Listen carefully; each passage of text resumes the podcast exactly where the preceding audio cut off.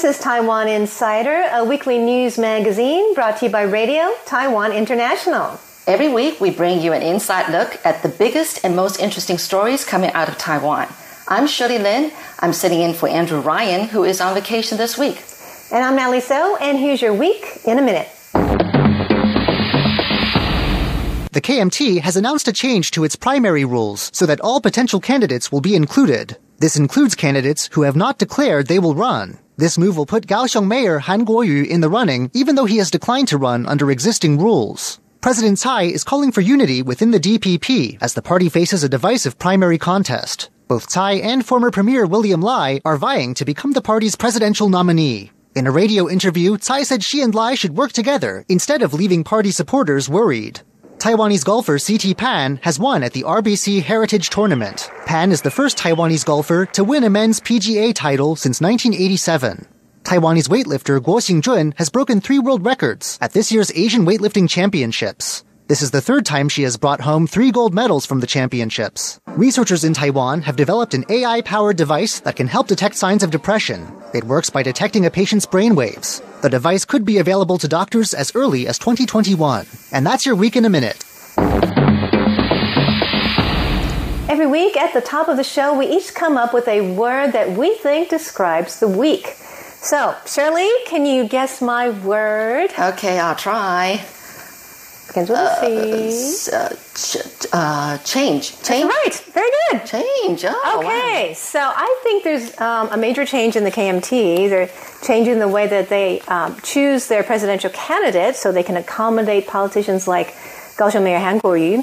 Also, the government wants to change the way that we drink, okay, by banning plastic Right. straws. That's coming up. I'll be talking about that later on in the show. And also, we'll be talking with a guest who wants to change the way that women are represented in film. So, those are some of our topics for today.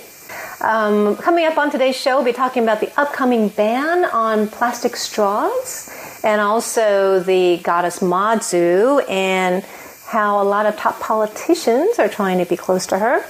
Also, we'll be talking to um, the founder of Film EQ, a new initiative that's promoting gender equality in film in Asia.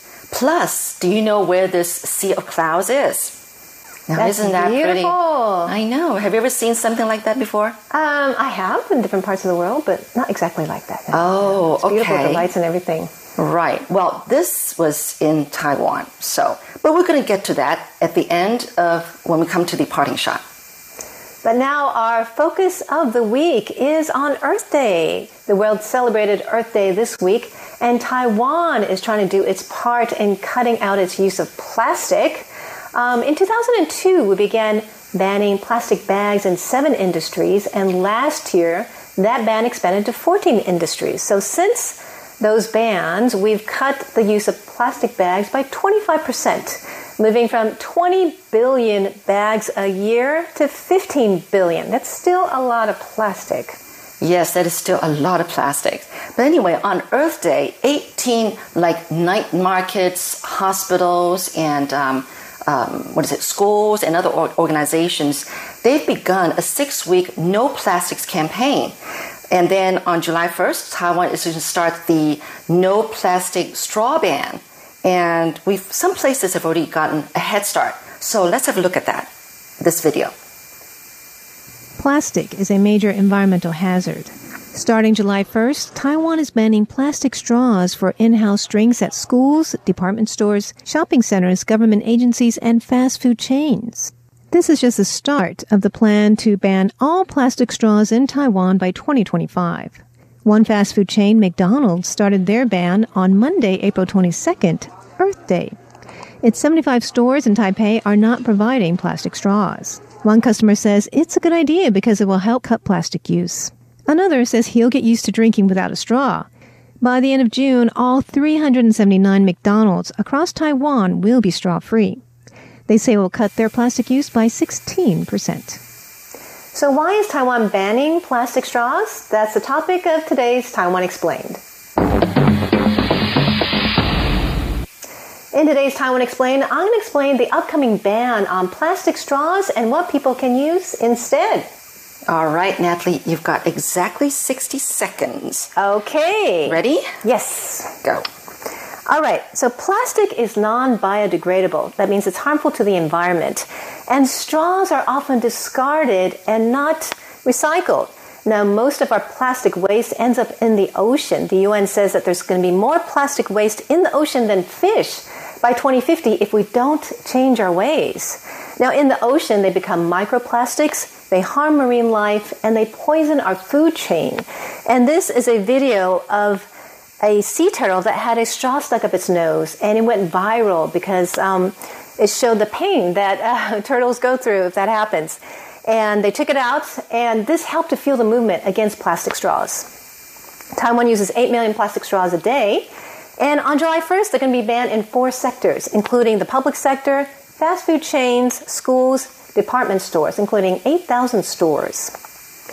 And what alternatives do we have? Well, we're going to have straws made out of titanium, steel, trigger K overboard. Let's see a few more. All right. Uh, bamboo, cornstarch, glass and paper, or you can drink from the cup. Well, time's up. Well, thank you, Natalie. And that was Taiwan Explained for this week. Hey Shirley, guess what I got here? Remember these from the 90th anniversary of our station? Yes, They I gave us steel straws, a, a thick one and a thin one. I think these are so cool, and they come with their own, you know, cleaners. So you don't have to worry about them getting dirty. Right. Um, They're probably I- the best. These are great. Yeah. And a little thing to hold them in. right. Have you started using yours yet? Uh, not exactly, but um, I will. I will Right. get to it. July 1st. right. yeah, and look what I got. I got these ones that are made of silicone. And, um, you know, they're flexible. And so it also comes with a brush. You know, you wash it. I used it once. It's kind of convenient. Yeah. Okay, So cool. just So- carry it. It's not that heavy to carry in your bag. So there's so many options out there. I mean, I like to drink from the cup, but um, these are for people who need a straw. You can carry it with you on your own. All right, so let's go to our next segment, Taiwan by number. In today's Taiwan by Number, we're talking about the Mazu procession that takes place every time around this year. Now, UNESCO has called it uh, one of the um, intangible, what is it now? Intangible cultural heritage, and Discovery Channel has called it one of the world's biggest, uh, three biggest religious festivals. But um, who is Mazu? Well, um, she apparently was born with a, an ability to predict the weather and to protect the fishermen, especially sailors and all that. So all the fishermen really worship him, her a lot. But I want to ask Natalie a question. Okay, All right, so can you guess how old Matsu was when she became deified, became a goddess? oh my gosh, I have no idea. Guess. Uh, 30? Okay. It's a nice number. Nice age. Well, well, we're gonna watch a video before I come back and tell you if you were right. Okay. At 1.20 in the morning, 10,000 worshippers gather at Baishatun Gongtian Temple in Miaoli County to kick off the annual Matsu pilgrimage. Former Premier William Lai, who's vying for the ruling party presidential nomination, helps bring the Matsu idol out of the temple to a palanquin. She and her worshippers travel down south over nine days, making stops at over 60 temples along the way in four different counties. Worshippers bow as they see the procession approach, and Matsu stops to give blessings to her followers. Matsu is worshipped by fishing communities and believers throughout Asia. Processions like this one have been held in Taiwan for over 200 years. Baishatun's Matsu procession passes through Miaoli, Taichung, Zhanghua, and Yunlin over three and a half days. She then meets up with the Dajia Matsu in Taichung on the fourth day. The entire pilgrimage covers about 300 kilometers. UNESCO has listed Taiwan's Matsu procession as an intangible cultural heritage, and the Discovery Channel says it's one of the three largest religious festivals in the world. All right, Natalie, you were close. The answer is Wow. 28. I was close. That's a nice age. Very young for a very goddess. young, right? I guess that she can do a lot more for the people, I guess. More you energy know? when she's young, right? right, exactly.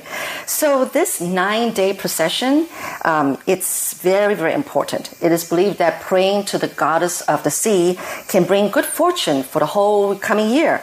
So she is really popular with fishermen. But also with presidential hopefuls, That's as we can see in this coming video. Now that's Terry Guo, Taiwan's richest man and the founder of Foxconn, which is the company that makes iPhones, right? He is a big believer in Mazu. He actually spent his childhood living in a wing of the Mazu temple in Banqiao. Actually, that's where he was also born. When he entered the presidential race last week, he said Mazu told him in a dream to run for president. Yes, and that's been the talk of the town. Now, other presidential hopefuls, like former New Taipei City Mayor Eric Chu, are joking and saying, well, Mazu never talks to me about politics. Um, and there have been other politicians, just like we saw in the video, um, William Lai, he had escorted Mazu to her palanquin. And even our very own President Tsai, she participated in the procession, as did our Taipei Mayor, Ko Wen-je. So they're all trying to get very close with this very popular goddess. Um, next, let's take a look at what's trending on social media. On hashtag Taiwan, we take a look at what has been trending on social media this week. Now, last Thursday at around 1 p.m., we had a magnitude 6.1 earthquake in Taiwan. It was about a level 4 earthquake here in Taipei, quite a big one for us Oh, here in. Taipei. Do you remember it? I do remember. Were I you nervous? Scared? Yeah, first time ever. You know, I'm so used to earthquakes, but this was scary. Yeah, we were on the third floor and we were kind of shaking. Yeah, left to right. So, um, but interesting. There were some really uh, popular tweets about the earthquake, such as this one. Yes, Ronnie Ferguson happened to be at the Chiang Kai shek Memorial Hall when it happened, and um, she uh, was watching the changing of the guards, and she tweeted this. Yeah, it shows everyone evacuating, but what was really interesting was that the, the guards were changing just at that time, and they did not move. I mean, and they moved. They just did what they're supposed to do. they, didn't, they didn't evacuate. And people were so impressed. There are over 68,000 views here that they just kept on doing their job. Amazing. How you can do that when it's shaking so hard, right? Yeah. And this was also a very popular video last week. It got about 80,000 views. It was um, a video of the damper in the Taipei 101, which weighs 660 tons. And it moved the most it ever did during an earthquake last week. It moved 20 centimeters. Now, the most it's ever moved is 100 centimeters, and that was due to a typhoon.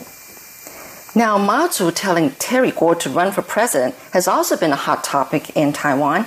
This is actually just an imaginary line dialogue, but has been viewed over 16,000 times. Now, what it is is a dialogue between Taipei Mayor Ko Wen-je and Mazu. And Mayor was, uh, uh, you know, he has not announced that he will run for president, but he is considered a potential candidate. So he asked Mazu, "How come I walked?"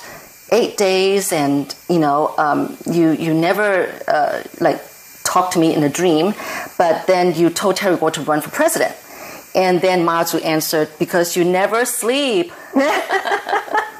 Okay, there's also a popular one with Terry Guo talking to Mazu.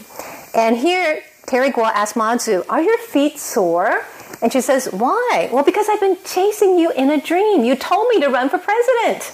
And then she says, Now you're really dreaming, Terry. that's a funny one So too that's this week's hashtag Taiwan. Be sure to follow us on all relevant social media and leave a comment. We'd love to hear from you. Next up, an initiative promoting gender equality in films in Asia. her name is louise watt and she's the founder of the website film eq which rates films based on how well women are represented in them The test is an international barometer called the Bechdel test. Now we have a highlight from my interview today with the founder of Film EQ, Louise Watt. So the Bechdel test is actually a very simple test, uh, very memorable. It has three criteria. Number one, a film must have at least two female characters with names. With names, that doesn't seem too hard. No, who talk to each other. They talk to each other, they don't just stand there and look beautiful. No. and the subject has to have nothing, absolutely nothing to do with a man. Oh, their dialogue. Yes. So this seems like a fairly easy test. It does, doesn't it? Um, I mean, it's fairly low bar for a woman to be fairly well represented, right? That, but how how is it um, going in Hollywood films and films in Asia? How many do pass this test? Well, according to the data that's available, and there are websites that look into this, and people contribute to the studies. And actually, I would say on average, for a year, um, from about 50% to 65% of Hollywood films pass this test. So you're trying to change that, right, through your website. Tell me what your website is doing. So our website is um, testing Asian films. So we're launching with a Chinese language version. We have a database of films and we're using the Bechdel test to test them. So each film in the database will say if it passes or fails the Bechdel test. Can have some other comments as well about why it passes or not. And we have Asian films in there, not just Chinese language films. At the moment, we have Thai films, Japanese films, Korean films. And we want to, with this website, raise awareness of this issue. I think women like to see themselves presented in a very um, multidimensional light, right? Also as strong and, and, smart and courageous, and not just as um, love interests or, or whatever. What do you think about the way that um, women have been portrayed throughout the years in film, how that has affected us as women? Well, it's interesting because if you don't have role models to aspire to, then then I think that is quite limiting. And role models, of course, can be real people. They can be real presidents, prime ministers, and so forth. But the entertainment industry has such a powerful influence on mm. society. Mm. It's hard to overstate how powerful its influence is. So to have strong female characters is great for the advancement of society. And again, there's some interesting research, and this is what the Geena Davis Institute did, one of their pieces of research.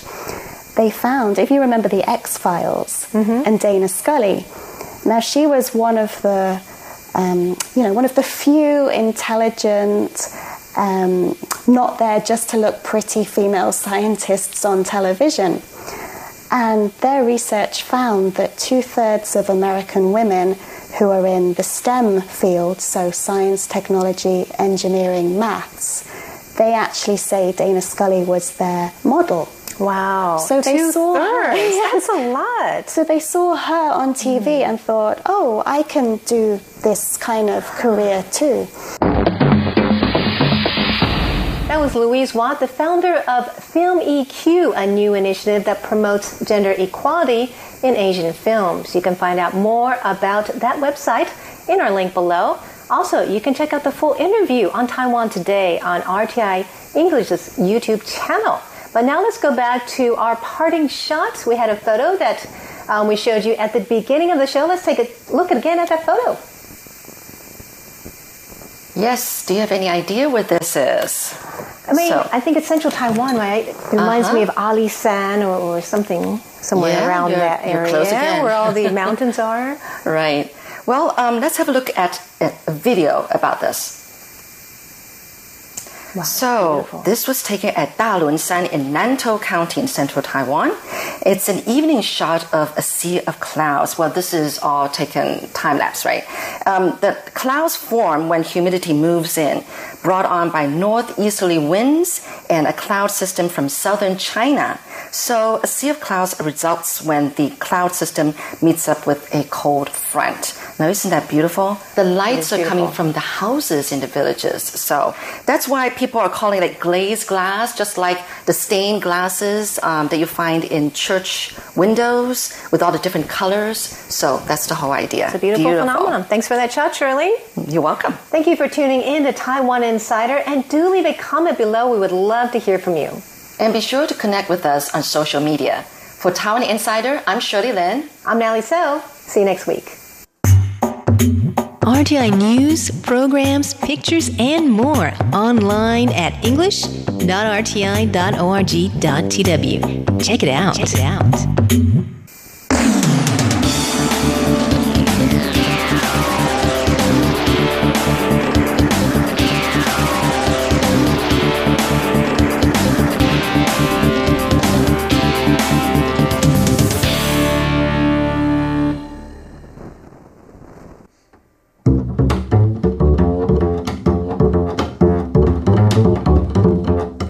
Taiwan Today with Natalie So. Hello and welcome to Taiwan Today. I'm Natalie So. How does the way women are portrayed in movies affect the way we see women today? Well, today I speak with Louise Watt, the founder of Film EQ, a new website that is promoting gender equality in Asian films. It's great to have you on the show, Louise. Thank you, Natalie. And I know that you're using a test called the Bechdel test, which is used around the world to see how well women are represented. Can you tell us about this test? Yes, so the Bechdel test is actually a very simple test, uh, very memorable. It has three criteria. Number one, a film must have at least two female characters with names. With names. That doesn't seem too hard. No, who talk to each other. They talk to each other. They don't just stand there and look beautiful. No. and the subject has to have nothing, absolutely nothing to do with a man. So this seems like a fairly easy test. But how is it um, going in Hollywood films and films in Asia? How many do pass this test? Well, according to the data that's available, and there are websites that look into this, and people contribute to the studies. And actually, I would say on average, from about 50% to 65% of Hollywood films pass this test. So then you think of all the films that don't. And yes, it's a very low bar, and yes, it's a very simple test. And I'm not saying this test is perfect no. either because a film could pass this test just because there are a few seconds of dialogue between two female characters about losing weight or something. but it's still it's very simple and it's very memorable. So it's a wonderful awareness raising tool. It's an easy way to find out, but I mean, I would think that they would have a higher bar like how many minutes perhaps, you know, women are portrayed on the screen as opposed to men. Is it equal? Or are there roles you know as important as men? Mm-hmm. but it's nothing as complicated as that. No but this is all really important and this is really what we want to promote. We want to promote research into all the things you've just said because in the US actually there has been research done into the things you just mentioned in mostly Hollywood films. And so there has also been research done looking at the top markets worldwide for films. And what they found is that male characters speak and are seen more um, than female characters, and it's normally two to one. So we are seeing and we're hearing male characters twice as often as we're seeing female characters.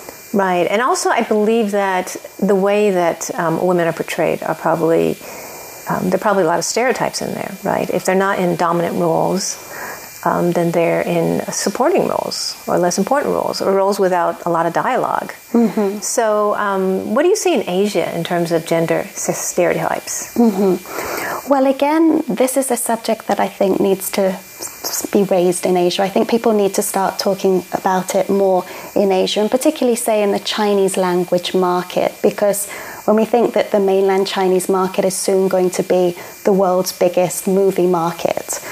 And so, yeah, stereotypes of female characters.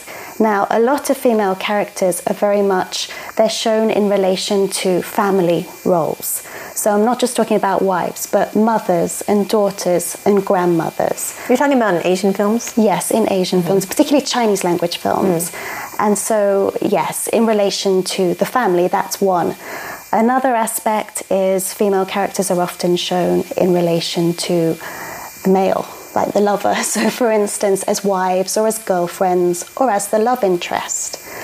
And then another trend increasingly in the mainland Chinese market, in big blockbuster films, including comedy films, you'll see increasingly female roles that are sex workers. Mm. So it's not treating um, the subject in a very realistic way. You know, it's not showing what is sex work like in modern day China. These roles are there for comedy value to help the male heroes on their quest to find out whatever it is, and then they go on a long journey. And then, of course, there'll be a scene with a few sex workers who they meet just to keep the comedy value up. And so these sex are sells, right? So that's probably one of the reasons. well, well, there. definitely that's how they think it works in the mainland Chinese market. And but one important thing to note is that in China, there's no age classification system.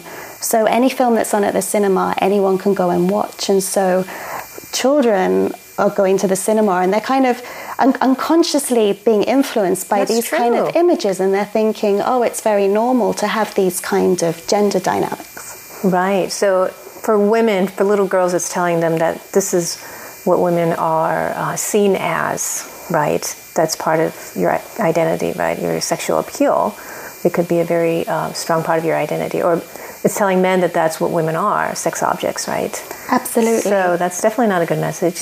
Um, yes, and even even not the not that aspect of it, but but really what we watch is very powerful. It has a very powerful influence on how we view society, how we view other people, and sometimes how we view ourselves. Mm-hmm. So if you're a girl or a boy and all the films you watch or all the TV shows you watch have male characters as these heroes who go on these missions and they're adventurous and daring, they take risks.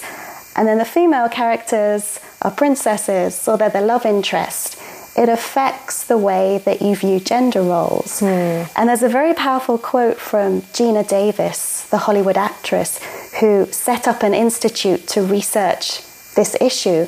And she said the more TV a girl watches, the fewer options she believes she has in life. Oh, that's really sad. It's really sad. And so movie producers need to be doing more to represent the diverse women out there. Well, we can see that phenomenon in a popular character like Wonder Woman. I remember when she came out, it seemed like all the little girls wanted to be Wonder Woman for Halloween that year.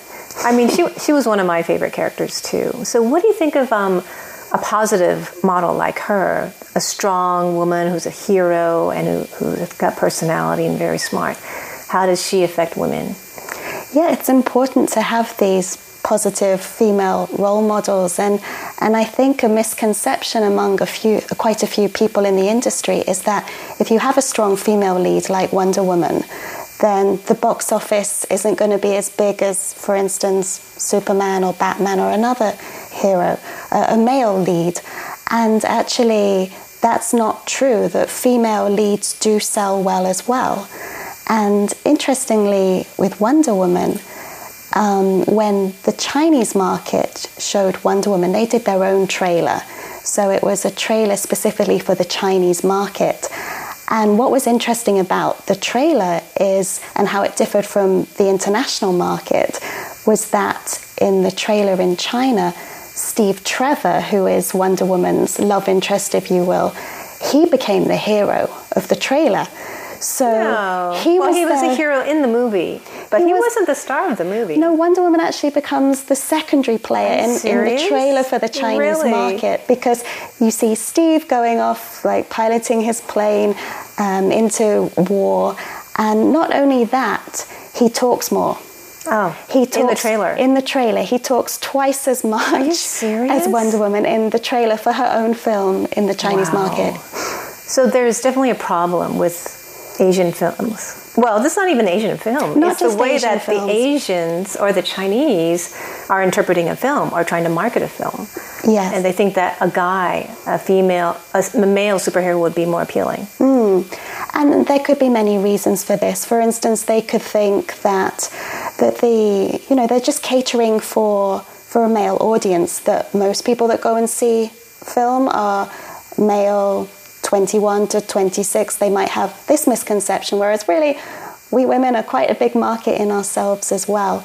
Or it might just be that these are the kind of programs and films that we've all been watching as we've been growing up. So a lot of this bias is unconscious. It's not intentional. It's what we what we see of society and what we're used to.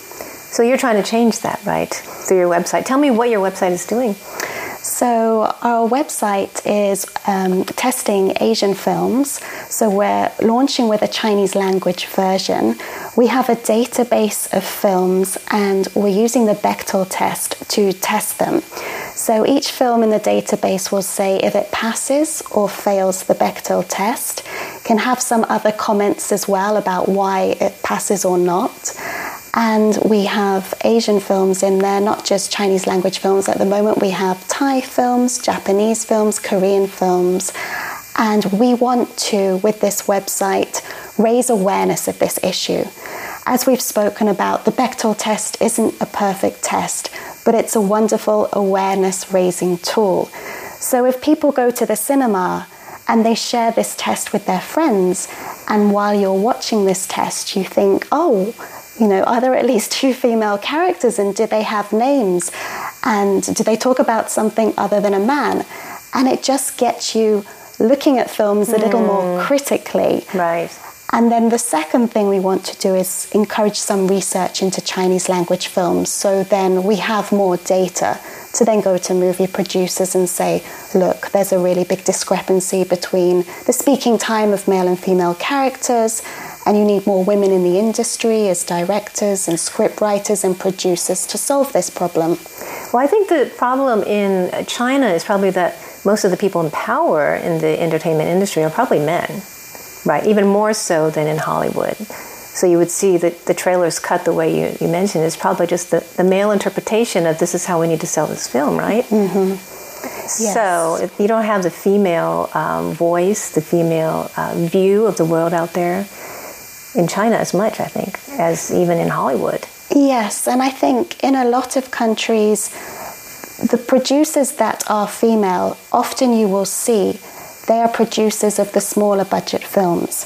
So we really need to have more women who are producers of the big budget films as well, because let's face it, it's the mainstream films that are influencing the way we view the world more than the smaller independent films, unfortunately.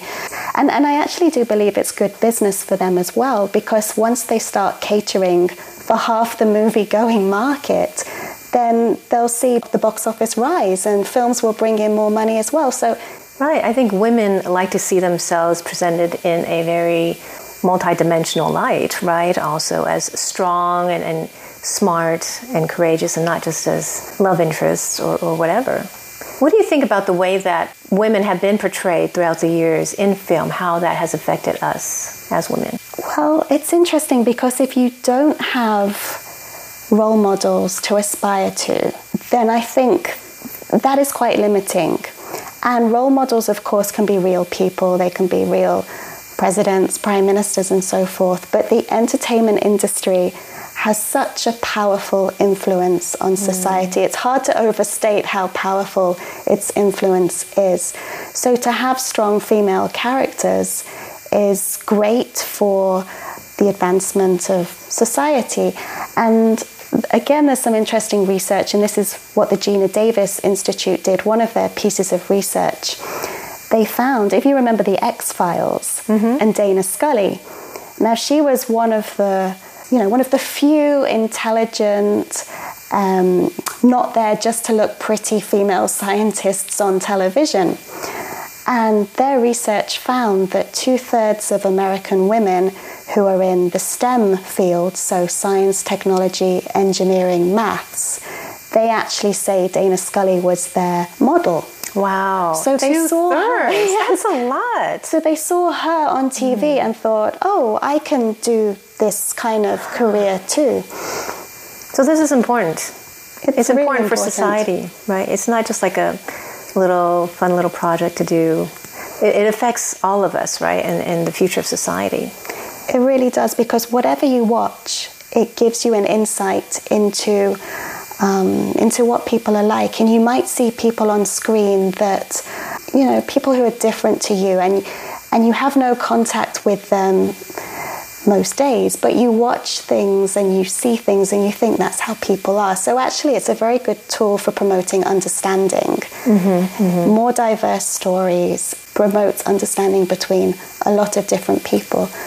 Well, it's great that you're doing this for the Chinese um, language movie market. Thank you so much for your Thank initiative. Natalie. so, I've been speaking with Louise Watt. She just founded a new website called Film EQ, and the web address is filmeq.org. Yes. So you can check that out. It's in Chinese right now, but they're also going to put up other languages such as English and um, Japanese, Korean is coming as well. And it's basically to promote gender equality in film in Asia. And you can be a part of her website by rating films through the Bechdel test. Thank you for joining me on Taiwan Today. I'm Natalie So.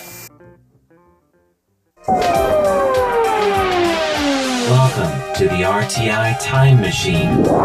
Today's time traveler is John Van Trieste, and the destination. Taiwan's maps.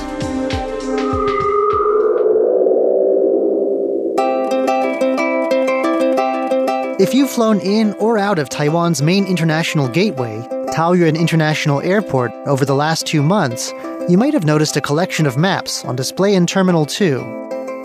Ranging over centuries, from the early modern period to our own time, these maps include a common element Taiwan.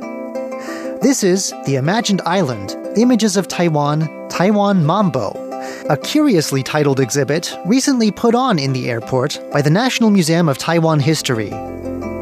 Just before the exhibit closed at the end of September, I managed to get in touch with the museum's Xiao Xuanzhu, who prepared the text that accompanied the maps. He joins us today to discuss the imagination that went into mapping Taiwan in the past, to introduce some of the maps featured in the exhibit, and to explain the dance like way Taiwan has moved on maps over time. 地图这种东西啊，它其实是一个不尽然是一个完全科学。 One thing Mr. Xiao says we must get used to early on is the idea that maps are never purely objective. Maps produced in a certain era show up front whatever mapmakers of the time thought was important.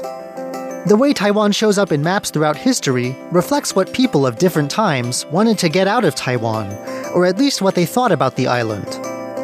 Mr. Xiao contends that this principle is true even of our own maps today, which show what's important to us, where highways and interesting attractions are, for instance.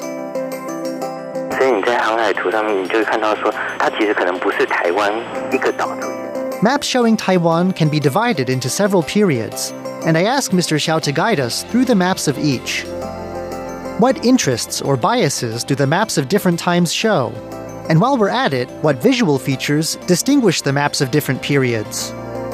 Early Western maps from the European Age of Navigation are among the first to show Taiwan clearly. They're often maps not just of Taiwan, but of East or Southeast Asia in general. They show an interest in seafaring, marking features like latitude. However, early on, Westerners had a poor understanding of Taiwan's features, and at first, maps can show Taiwan as split into a number of separate islands.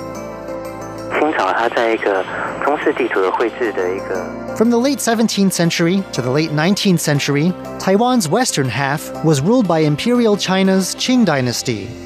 Maps from this period are done in an ink painting style. In these maps, Taiwan's features are deliberately distorted, with important points, like the then capital city of Tainan, made bigger and more prominent than other features. 好像日本时代的时候，我们收集的一些地图，比较多的这种旅行的地图。 In 1895, Japan took control over Taiwan. Maps from the Japanese period are split into many categories, ranging from the whimsical and artistic to the practical and bureaucratic. This was a period when tourism to Taiwan was first getting started, and maps made for tourists and for decoration are two important genres of the period. As a Japanese colony lying off to the south of Japan, Taiwan was sold to Japanese visitors as a tropical paradise.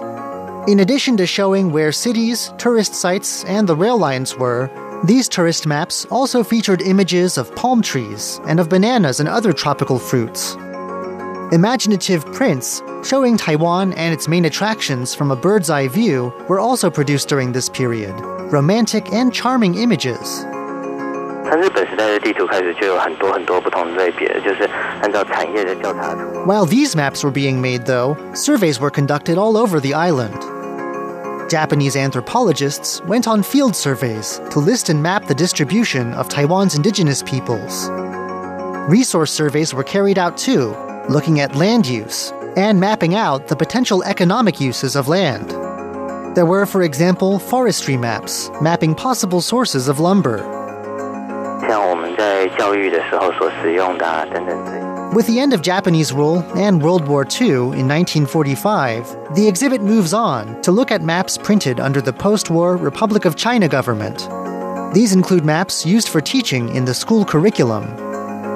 More contemporary maps on display, meanwhile, have been made by both schools and communities, and they feature the things that locals find important. They tend to focus on things like memories and features outsiders might not find important, but which are thought of fondly by locals. Around 20 specific maps were on display in this exhibit, and here Mr. Xiao introduces a few.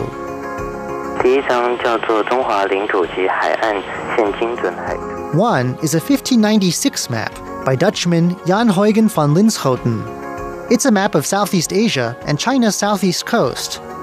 Among this map's interesting features is the fact that Taiwan appears broken up into three separate islands. Also of interest is the fact that on this map, east is up and north is to the left. 清代的时候有一张那个呃康熙皇帝下令 Another later map that Mr. Xiao introduces dates from the reign of the Kangxi Emperor, who commanded Jesuits in China to compile a map that included his domains in Taiwan. 在清代的时候，台湾不是有一条藩界吗？区隔那个呃汉人居住的或统治内。 The interest in this map lies in the fact that only imperial lands are drawn. As we've mentioned, early on, Imperial China ruled only the western part of Taiwan. There was a line meant to be a barrier between the imperial lands and indigenous lands. In this Jesuit map, the entire eastern half of the island is missing completely, a blank patch indistinguishable from the ocean. Mr. Xiao says that even as foreign maps of Taiwan became more accurate, lines continued to be drawn down the middle of the island The imperial half labeled Taiwan, and the eastern half beyond the pale excluded from it. Ambiguity about who controlled the east would later bring trouble. 我们有一张台湾铁道线路图，那里面除了真正 From the Japanese period, in Age of Rail, comes a map that shows Taiwan's rail network, but which also draws attention to another parallel transit system human powered cart rails, which extended into many areas that railways didn't reach. The English tagline to this exhibit is a bit intriguing. Put these ancient maps together, it says, and you will see how the image of Taiwan moves with the transition of history, as if the island itself is dancing. I asked Mr. Xiao to explain what exactly this mystical sounding line means. As it turns out, this line is meant to be taken literally.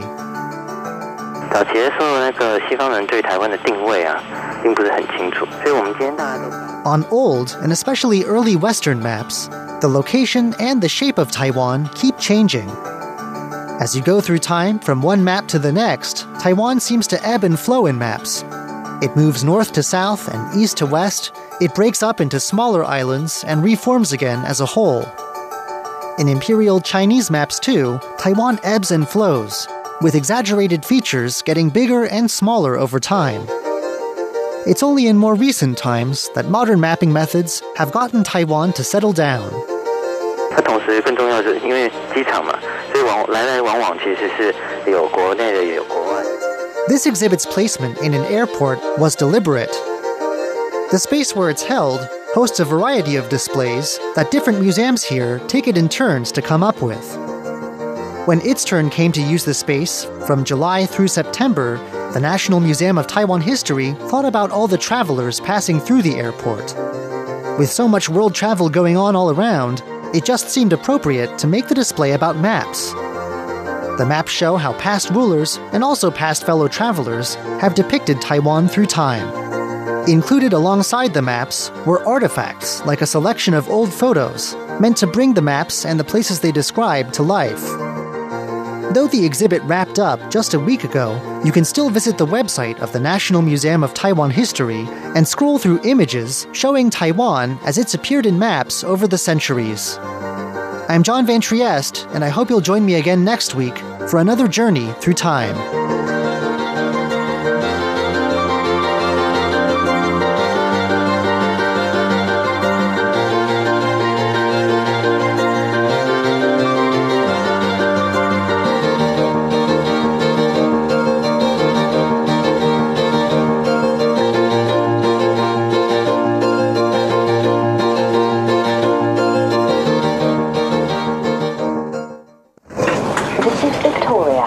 From the London Underground to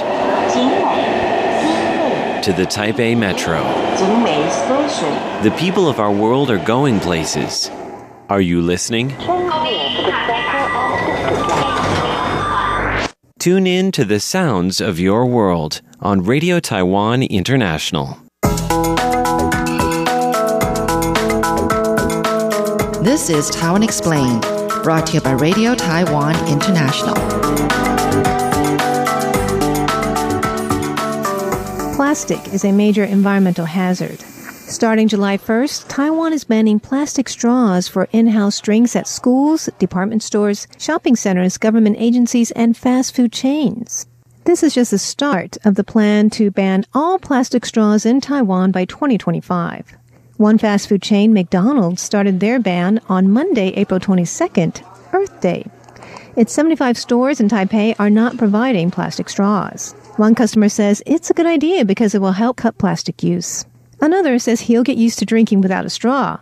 By the end of June, all 379 McDonald's across Taiwan will be straw free. They say it will cut their plastic use by 16%. So, why is Taiwan banning plastic straws? That's the topic of today's Taiwan Explained. In today's Taiwan Explained, I'm going to explain the upcoming ban on plastic straws and what people can use instead. All right, Natalie, you've got exactly 60 seconds. Okay. Ready? Yes. Go. All right, so plastic is non biodegradable. That means it's harmful to the environment. And straws are often discarded and not recycled. Now, most of our plastic waste ends up in the ocean. The UN says that there's going to be more plastic waste in the ocean than fish by 2050 if we don't change our ways. Now, in the ocean, they become microplastics, they harm marine life, and they poison our food chain. And this is a video of a sea turtle that had a straw stuck up its nose, and it went viral because um, it showed the pain that uh, turtles go through if that happens. And they took it out, and this helped to fuel the movement against plastic straws. Taiwan uses 8 million plastic straws a day, and on July 1st, they're going to be banned in four sectors, including the public sector, fast food chains, schools, department stores, including 8,000 stores. And what alternatives do we have? Well, we're going to have straws made out of titanium, steel, trigger I'm overboard. Let's see a few more. All right. Uh, bamboo, cornstarch, glass and paper, or you can drink from the cup. Well, time's up. Well, thank you, Natalie. And that was Taiwan Explained for this week.